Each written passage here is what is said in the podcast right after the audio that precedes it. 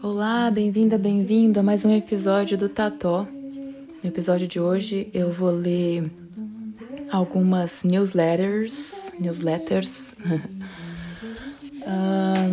do Salem Nasser sobre a questão palestina. Uh, eu tenho sofrido mesmo. Eu me sinto até meio incomodada de falar que eu tenho sofrido com essa questão perto do que as, as pessoas que vivem na região palestina estão vivendo nos últimos. É, bem, nos últimos sessenta e tantos dias, mas em geral nos últimos setenta e poucos anos, né?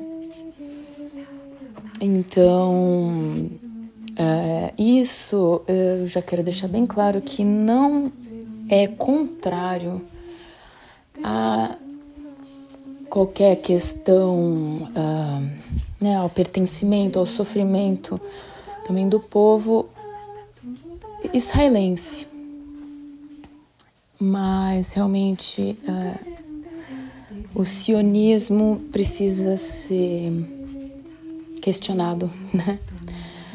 Uh, essa é primeira, a primeira vez, acho que a gente fala muito pouco sobre isso no Brasil, e é, a primeira vez que eu fui realmente tocada por essa questão foi quando eu li Crônicas de Jerusalém de um cartunista canadense chamado Guy Delisle, não sei se é assim que se pronuncia, mas eu vou deixar tudo na descrição do episódio. E quando é, eu vi isso e enfim, foram somando alguns comentários de pessoas que viajaram para lá e etc.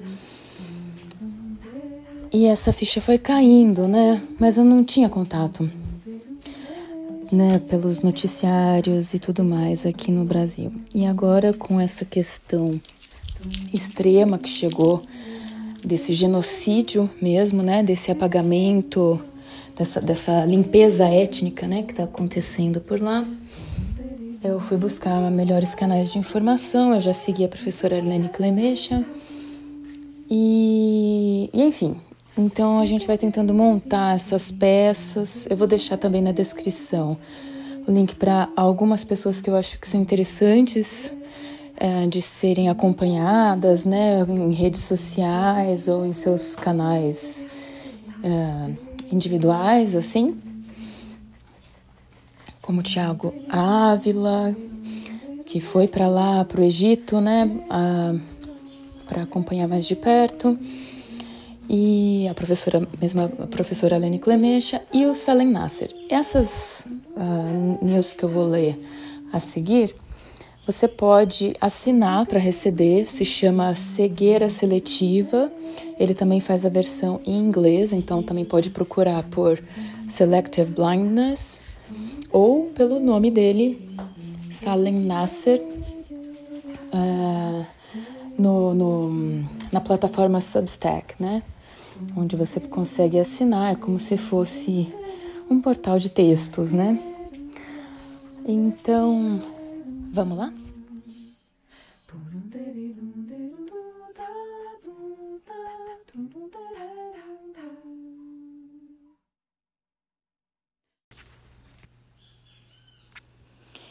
Então eu vou começar lendo a news de 19 de novembro, que é Palestina número 4, um balanço parcial. Ah, começa com um prólogo. Escrevi isso depois de já ter terminado o texto que segue, e é por isso que o leitor perceberá a repetição de uma mesma ideia em dois lugares. Você haverá de me perdoar por isso. Tenho evitado imagens ou cenas do sofrimento de Gaza, especialmente se envolverem crianças. Pretendo evitar que tais imagens tomem conta do meu espírito e me paralisem. Mas por acaso vi um menino ferido inclinado sobre o corpo de outro menino no meio da rua, onde jaziam outros corpos, num cenário de casas e prédios transformados em escombros. Imagino que os meninos fossem irmãos.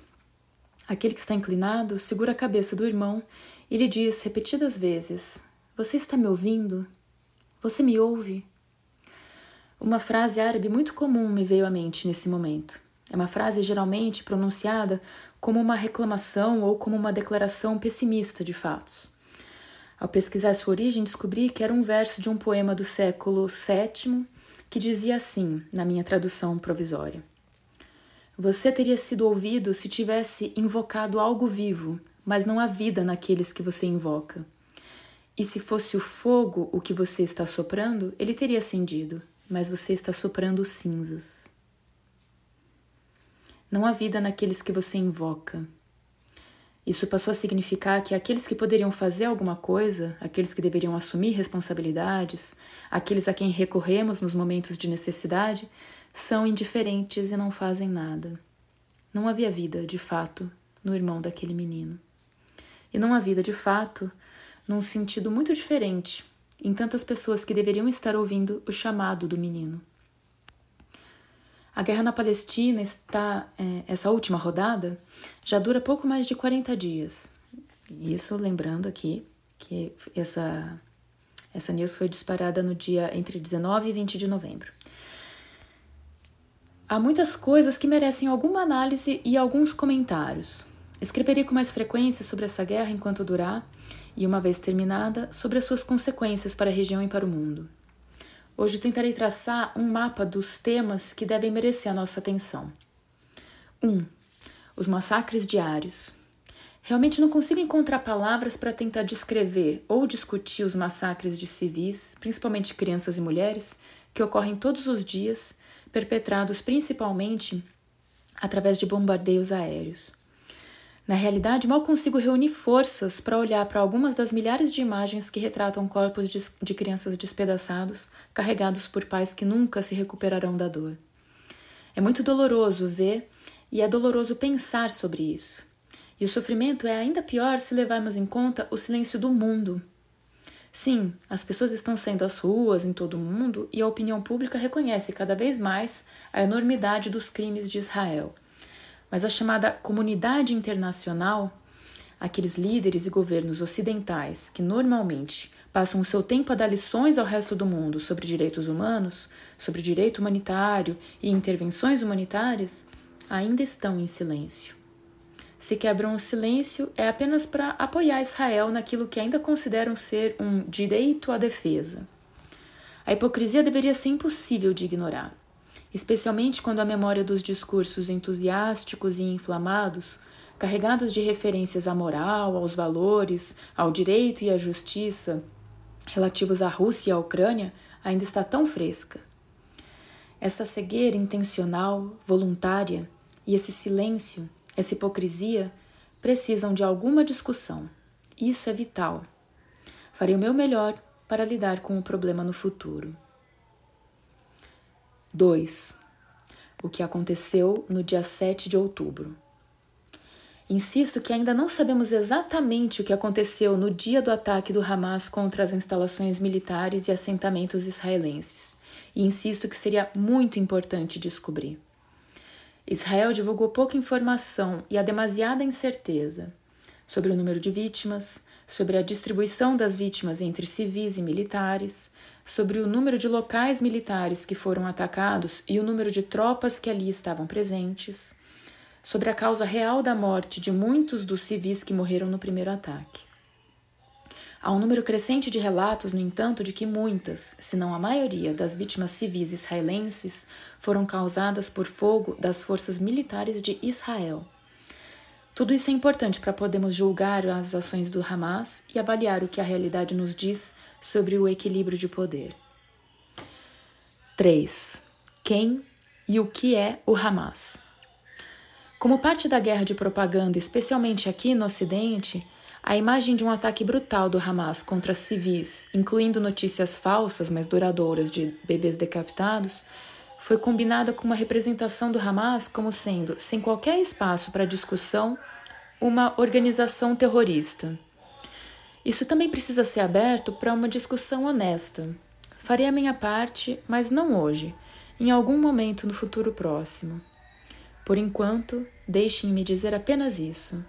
Não sou um homem de apostas, mas estaria disposto a apostar que 99,9% das pessoas no Ocidente não sabem absolutamente nada sobre o Hamas, como disse que era o caso do Hezbollah na minha postagem anterior. 4.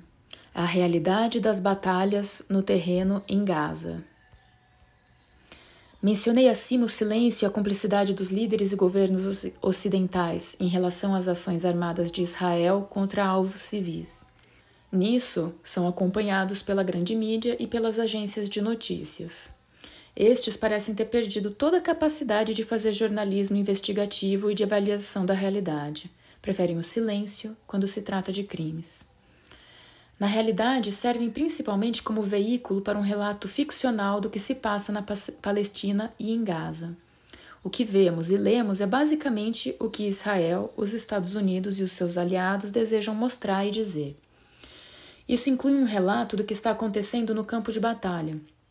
Não devemos esquecer que Israel precisa extrair da sua guerra em Gaza alguma imagem que indique qualquer tipo de vitória, algo que reconstrua, mesmo que apenas parcialmente, o seu estatuto de poderosa potência militar, menos que apenas para consumo externo. Não há dúvida de que as baixas e o sofrimento de civis são indescritíveis, mas a tendência das batalhas terrestres fala de um momento muito difícil para as forças invasoras israelenses. 5. As outras frentes complementares. A existência de várias frentes abertas de conflito que correm paralelamente à de Gaza não tem recebido atenção suficiente nos meios de comunicação ocidentais e nos debates públicos, mas é de fundamental importância. A Cisjordânia está cada vez mais instável e à beira da explosão. As forças de resistência iraquianas têm atacado consistentemente instalações militares dos Estados Unidos no Iraque e na Síria. As forças iemenitas dirigiram drones e mísseis contra o território israelense e, no momento em que escrevo, declaram ter apreendido um navio israelense no Mar Vermelho. Finalmente, a mais intensa das frentes complementares é a do norte de Israel, onde as suas forças enfrentam ataques diários do Hezbollah. Esse último vem desde 8 de outubro destruindo sistematicamente equipamentos de vigilância e de espionagem ao longo da fronteira e atacando instalações e veículos militares israelenses.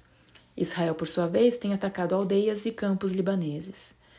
Nesse meio tempo, combatentes do Hezbollah e militares israelenses morreram às dezenas. O Hezbollah prometeu escalar de acordo com o progresso da guerra em Gaza e de acordo com as ações israelenses contra o Líbano. E a escalada tem sido constante. 6. O dia seguinte. Israel claramente teme o dia seguinte ao cessar-fogo. Nesse dia começará o momento de prestação de contas para Israel e os seus apoiador, apoiantes. Nesse momento, de, as negociações terão de começar e deverão incluir a troca de prisioneiros e concessões aos palestinianos e a Gaza. Então começarão também as investigações sobre as falhas e as deficiências das Forças Armadas e do governo israelenses, e será necessário reavaliar o poder relativo do país. A Aliança da Resistência, que inclui o Irã, o Hezbollah, os Ansar Allah do Iêmen e a Mobilização Popular e outros grupos iraquianos, a, a Mobilização Popular e outros grupos iraquianos e todas as facções militares palestinas também considerará o balanço da guerra e aprenderá com ela. A avaliação global deste lado deverá ser positiva. 7. O longo prazo. Qual será o futuro da região? Não há exagero na afirmação de que tudo entrou em curso irreversível de mudança desde o dia 7 de outubro. Acompanharemos essas mudanças com muita atenção e expectativa. O número 5 se chama O Sangue e a Espada. De vocês a espada, e de nós o nosso sangue. De vocês o fogo e o chumbo e de nós a nossa carne. 27 de novembro. Escreva enquanto nos perguntamos todos se a trégua na guerra sobre Gaza, que terminaria hoje, será prolongada ou se os combates e os massacres serão logo mais retomados. Bem, só um parênteses aqui, né? Uh, a número 4, como deu para perceber pelo conteúdo, foi escrita antes daquele cessar-fogo é, temporário e essa daqui já no meio né, disso daí. Como podem ver, destaquei alguns termos no parágrafo anterior. Explico agora o porquê. Primeiro, como chamar o que acontece em Gaza? As possibilidades são várias: guerra de Gaza, guerra sobre Gaza, guerra entre Israel e Hamas, ataques israelenses contra Gaza, massacre de Gaza, genocídio israelense, Cada um de nós tenderá a usar um ou outro desses modos de nomear a realidade. Faremos isso revelando o modo como tendemos a ler os fatos ou a percebê-los, quer nossa percepção seja consciente ou não, pensada ou naturalizada. Faremos isso também quando é, querendo fazer com que os outros percebam as coisas de determinado modo, estrategicamente, portanto. Há quem diga, por exemplo, que não se pode falar de guerra porque para isso seria preciso haver dois estados em conflito. Essa opção, fundada na pressuposição de que a Palestina, Palestina não é um Estado, serve, entre outras coisas, a reforçar a ideia de que se trata de uma violência essencialmente unilateral, do massacre de uma população desprovida de representação política e de soberania. Seria possível discutir a pressuposição afirmando, por exemplo, que a Palestina é reconhecida como Estado por mais de 140 países, ainda que tenha seu território ocupado por Israel. E é certamente possível disputar a ideia de que as guerras só se dão entre Estados. Essa tese contém inclusive um perigo que deveria ser evitado por quem se preocupa com a posição mais frágil dos palestinos quando em situação de conflito armado. A ausência de guerra levaria à discussão sobre a aplicabilidade das normas do direito da guerra, ou seja, do direito humanitário, que, sem dúvida, hoje é cotidianamente violado por Israel. Não irei muito mais longe nas explicitações dos sentidos carregados pelos demais nomes. Deixo que o leitor os investigue em seu espírito. Digo apenas que faço a minha escolha conscientemente e explico o que quero afirmar com ela. Chamo de guerra porque considero que o conceito não se restringe aos conflitos entre Estados.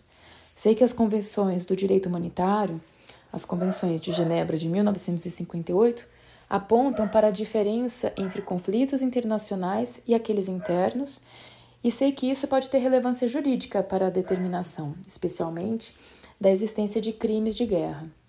Mas sei que hoje não resta dúvida de que o direito humanitário se aplica a qualquer conflito armado. E chamo também de guerra porque vejo trocas violentas entre dois campos de conflito. É por essa razão que destaquei a palavra combates no meu primeiro parágrafo. É certo que há desproporção de forças e de violência, mas não posso tirar dos palestinos o fato de que estão lutando bravamente. A desproporção de forças e da violência tem a ver com as vantagens comparativas que cada lado traz para o campo de batalha. Os israelenses trazem suas armas e equipamentos tecnologicamente avançados, seus aviões, seus tanques, sua variedade de munições, seu acesso ilimitado a novas armas e munições, garantido por uma retaguarda que é, ao final, a maior potência do mundo. Por outro lado, os combatentes palestinos trazem à sua disposição para a luta corpo a corpo seu domínio do terreno e do subsolo, sua certeza de que a causa é boa e de que o eventual sacrifício é preferível a uma vida indigna. Por conta dessas diferenças, Israel recorre ao que melhor fazem seus aviões, tanques e navios. Desde longe e desde cima, derrubam sobre os civis os edifícios inteiros e matam mulheres e crianças aos milhares. Se apenas isso fosse suficiente para ganhar guerras, já os combatentes palestinos esperam pacientemente pelas forças israelenses que, sem assumirem algum controle sobre a faixa de Gaza, não poderão cantar vitória e por isso terão que ir ao seu encontro e enfrentar o combate pessoal que temem e queriam evitar. Os resultados mostram que os palestinos levam vantagem nesse tipo de guerra. Mas enquanto há combate e enquanto os palestinos e os combatentes e a população como um todo não estão derrotados, pelo contrário, estão apenas esperando o momento em que se declararão vitoriosos, há também os massacres que eu também destaquei. São milhares e milhares de crianças, de mulheres, de famílias inteiras. São hospitais, são igrejas e mesquitas, são ambulâncias e médicos, são os feridos e os bebês prematuros. São tantos que é preciso perguntar como é possível, como se dá que o mundo inteiro ainda não se revoltou. O sangue, e é tanto sangue, o sangue, sobretudo, das crianças evocou em mim os tantos quadros que nos belos museus da Europa representam o massacre dos inocentes. E quis o destino que me chegasse aos ouvidos novamente um poema de Mahmoud Darwi, Dar, Darwik, não sei como se pronuncia, desculpa, Mahmoud Darwik, e que ficassem ecoando em minha mente alguns dos seus versos. Vocês que passam entre as palavras fugazes, carreguem os seus nomes e vão embora Retirem as suas horas do nosso tempo e vão embora. Roubem das fotos o que quiserem, para saberem que não virão a saber, como uma pedra da nossa terra edifica o teto do céu. Vocês que passam entre as palavras fugazes, de vocês a espada, e de nós o nosso sangue. De vocês o fogo e o chumbo, e de nós a nossa carne. De vocês um outro tanque, e de nós uma pedra, de vocês uma bomba de gás, e de nós a chuva. Inevitavelmente, mais uma vez, como tão frequentemente me ocorre quando penso na Palestina, no Líbano, no Oriente Médio, nas diferenças de poder, nas vítimas civis e nos combatentes que se dispõem a enfrentar forças superiores militarmente, encontrei a ideia de vitória do sangue sobre a espada. Perguntaram-me, é claro, como é possível que o sangue venha essa espada que o derrama. O que pode algo assim significar? A resposta para mim, ao menos, é mais facilmente intuída do que racionalmente construída. Na origem, essencialmente, a expressão diz que o sangue derramado em nome de uma verdade, em nome de uma questão de justiça, é o custo e o sacrifício pagos para que vingue a verdade e para que se faça justiça. Quero acreditar que o sangue das crianças palestinas vencerá a espada que o derramou. Esse foi o boletim número 5. E agora vamos para o número 6, cujo título é Civilização e Barbárie. Esse foi enviado no dia 4 de dezembro. Palestina número 6 Civilização e Barbárie.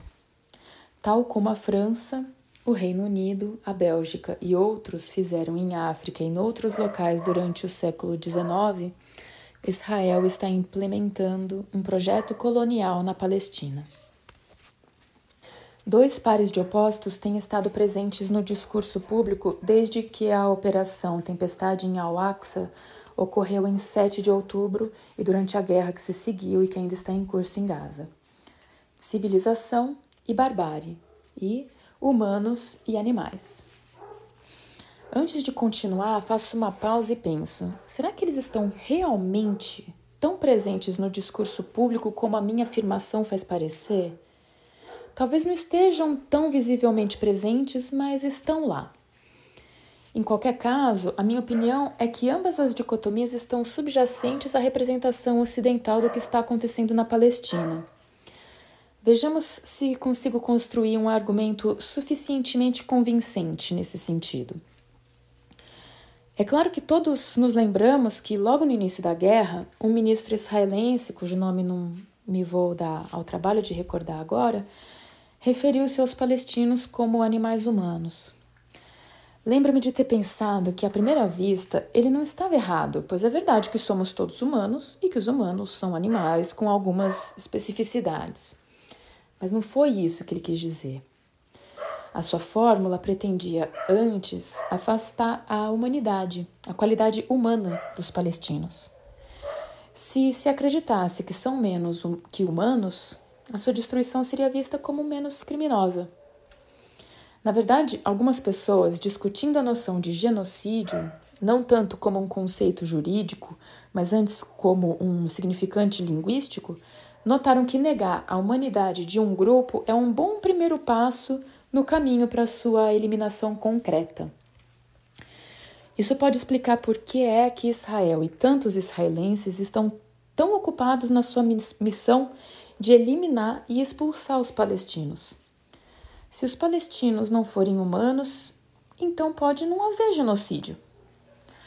Contudo, isso não explica como tantas pessoas no Ocidente estão apenas a observar e a deixar Israel fazer o que bem entende. A menos, claro, que o Ocidente concorde com Israel no sentido de que os palestinos não são humanos como os outros humanos. Mas espere, deve haver algo errado aqui. Tudo o que sei sobre o Ocidente diz-me que os habitantes de Gaza fossem, em vez de pessoas, digamos, 2 milhões e 300 mil cães ou gatos, ou gado, e Israel os bombardeasse e matasse aos milhares. Políticos, formadores de opinião, jornais e redes de televisão estariam vociferando e denunciando a crueldade do crime a desumanidade do comportamento de Israel, a ofensa à consciência, à cultura e à civilização ocidentais. O que há de errado, então? Vejamos se a segunda dicotomia pode nos ajudar a resolver o quebra-cabeça. Israel e os seus apoiadores apresentam frequentemente o argumento de, que Israel é o exército avançado do mundo civilizado no seu conflito permanente com os bárbaros. Não é necessário fazer um grande esforço para perceber os motivos orientalistas subjacentes à representação de árabes e muçulmanos. Antes de dizer como e em que sentido o argumento parece verdadeiro, vamos voltar no tempo e visitar Jacques eu acuso de Emile Zola. Emile Zola, né? Algumas pessoas saberão que gosto muito de voltar àquela carta escrita por Zola e dirigida ao presidente francês no final da década de 1890. A primeira razão para as minhas repetidas referências a ela é que gosto do nome, Jacuzzi. Diz, oh, meu Deus, minha pronúncia francesa. A primeira razão para as minhas repetidas referências a ela é que gosto do nome Jacuzzi e de sua energia. Sinto que gostaria de usar a expressão para nomear cada um dos meus escritos. E logo em seguida, gosto de criticar a carta e tomá-la como exemplo de cegueira seletiva. Como é sabido, a carta foi escrita em defesa do capitão Dreyfus, que tinha sido falsamente acusado de um crime e condenado à prisão entre outras coisas, por ser judeu. A carta, tal como o caso e a sua história, tornaram-se marcas distintivas da história do antissemitismo europeu e da luta contra ele. Zola escreveu uma carta na qual listou as muitas qualidades brilhantes da França e do governo do seu presidente e depois apontou para o que chamou de a única mancha naquele belo quadro a injustiça no caso Dreyfus. Embora me oponha à injustiça de uma acusação falsa e de uma pena imerecida contra qualquer homem, especialmente se tal injustiça for agravada por preconceitos racistas, e embora seja a favor de qualquer voz que decida denunciar qualquer injustiça, tenho dificuldade em acreditar que aquele caso do capitão Dreyfus fosse a única mancha num histórico francês perfeito. No momento em que Zola escreveu a sua carta, a França administrava um dos maiores impérios coloniais do mundo e fê-lo com violência exemplar contra os povos colonizados. Zola não pareceu notar e ou se importar. Para Zola, os seus contemporâneos, aqueles que vieram a ser conquistados e dominados, não eram humanos no mesmo sentido que os seus senhores europeus e o que lhes faltava era civilização. Durante o século XIX e boa parte do século XX, os povos civilizados desenvolveram instrumentos e técnicas mais eficazes para explorar e submeter os colonizados. Tudo isso envolveu muita violência e arbitrariedade. Quando as pessoas tentavam agir de acordo com um instinto muito, entre aspas, humano, o de serem livres e autônomas, eram frequentemente massacradas até a obediência abjeta. Que fantástica crueldade a civilização nos ensinou! A civilização organizou e simplificou a crueldade crua e transformou-a numa arte de precisão e frieza. Pergunto-me se será isso o que significa a, entre aspas, banalidade do mal. A certa altura, a Europa e o Ocidente disseram nunca mais. Mas creio que o que queriam dizer apenas para mas creio que o queriam dizer apenas para a Europa e o Ocidente. Nunca mais aqui, nunca mais contra pessoas como nós, nunca mais entre os civilizados. Então, voltando a Israel e a Palestina, sim, Israel está a desempenhar o papel dos civilizados, da cavalaria que luta contra aqueles nativos violentos que não queriam separar-se da sua própria terra.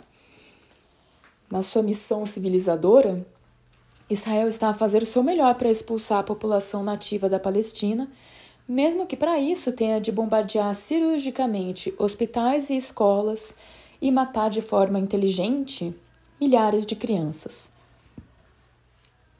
Não há inocentes em Gaza, disse outro político israelense. Os bárbaros não podem ser inocentes. Podem não gozar de direitos básicos. O Estado de Direito dos civilizados é apenas para os civilizados, Tal como a França, o Reino Unido, a Bélgica e outros fizeram em África e noutros locais durante o século XIX, Israel está implementando um projeto colonial na Palestina.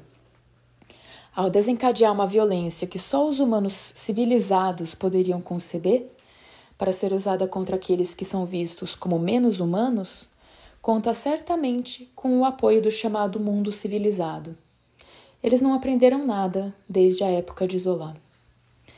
Então, humano ou animal, civilização ou barbárie? Onde devemos ficar?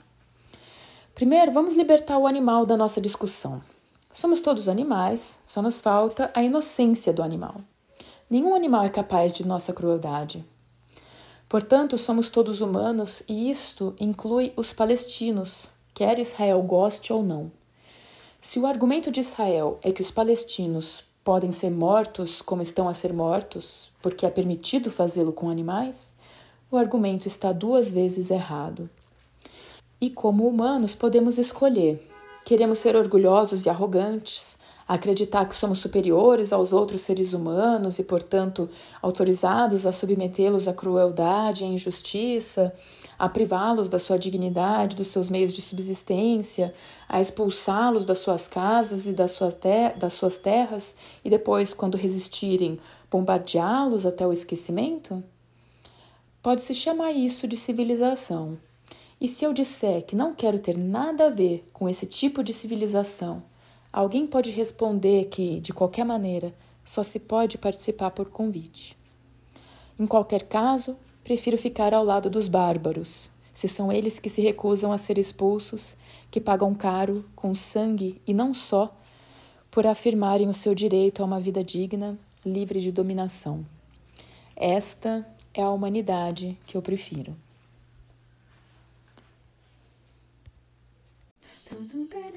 Então, essa foi a leitura do boletim número 6 do Salem Nasser como ele coloca aqui no comecinho, ele fala: se você tem apreciado os artigos deste Selective Blindness, ou é, cegueira seletiva, por favor considere virar um assinante pagante e recomendar a newsletter a familiares e amigos. Então eu vou deixar todos esses links que eu comentei no comecinho para vocês acompanharem. Mais uma pessoa que me veio a lembrança enquanto eu lia uh, que também é bastante interessante seguir, que também está sendo bastante perseguido, está sofrendo punições, é o Breno Altman, que é judeu uh, e que é antisionista e que está sendo assim realmente ameaçado. E ele tem sido assim uma pessoa extremamente corajosa. De enfrentar. Uh, outra pessoa que eu acho bastante interessante acompanhar é o escritor Milton Ratum. Eu vi uma entrevista dele no canal Tutameia e foi muito bonito tudo que ele falou, todas as referências da literatura. Ele fala sobre o orientalismo e tudo mais. É muito, muito bacana, tá bom? Ah, antes que eu me esqueça, é, sobre o professor, né? Ah, ele é doutor em Direito Internacional pela Universidade de São Paulo, professor da FGV, tem mestrado e especialização pela Universidade de Paris, Sorbonne, ah, é coordenador do Centro de Direito Global e Desenvolvimento da FGV e também graduado em Direito pela PUC de São Paulo. Eu sou Helena Salgado e você pode acompanhar o Tató no Instagram, procurando por arroba Tató Podcast. Lá você encontra na bio os links para todos os outros episódios e o contato, caso você queira mandar alguma mensagem. Esse episódio foi gravado no dia 12 do 12 de 2023, aqui em São Paulo. A vinheta de início é uma interpretação minha para a música Antônia, do Fábio Torres, e a imagem de capa desse episódio é um print do, da própria News, cegueira seletiva. Um beijo e até o próximo Tató.